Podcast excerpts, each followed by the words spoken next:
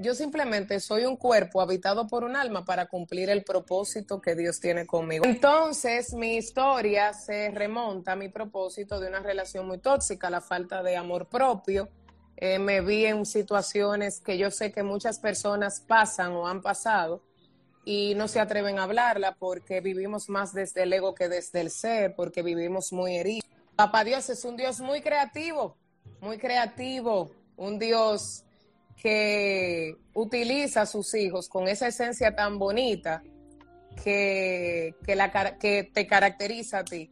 Y ahí mismo yo le doy una palabra de un Dios que te ama, de un Dios que corrige, mas no castiga, y de un Dios que tiene, tiene grandes propósitos. En el día a día, ¿qué, qué fue lo más difícil para ti eh, al momento de construir tu autoestima?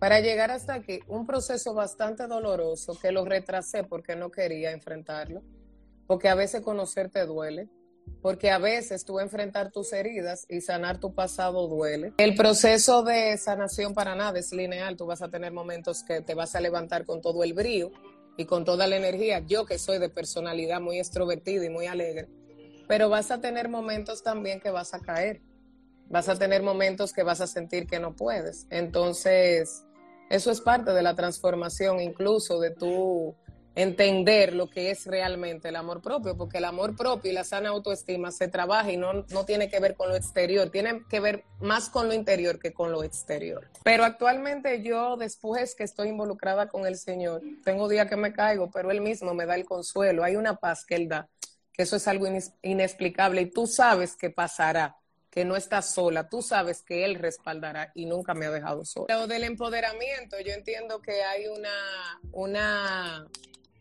hay, hay una confusión con esa palabra. Fíjate que cuando se habla de empoderar, de una mujer empoderada, los hombres hacen así, como, ay, esta se empoderó, porque entienden que el empoderamiento se da desde el dolor y el ego.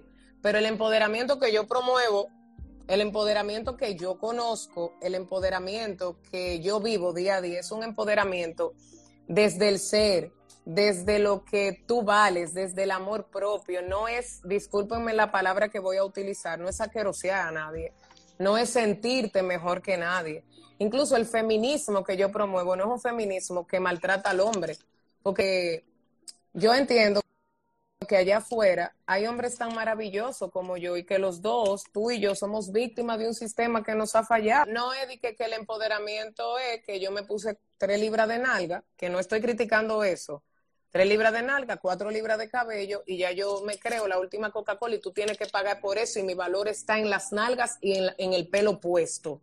No, el empoderamiento que yo promuevo es el valor que hay en ti, la grandeza de tu corazón, tus valores, como tú haces las cosas, que tú eres tremendo mujerón, pero de adentro hacia afuera. Es un empoderamiento desde el ser, no desde el... Tú te puedes hacer salipo, pero antes de hacerte salipo, tú tienes que saber lo que tú vales y el valor que tienes. No te hagas salipo para que el mundo te acepte. No te hagas salipo esperando tener el hombre de tu vida que te va a tratar bien, porque eso al fin y al cabo eso se va a caer.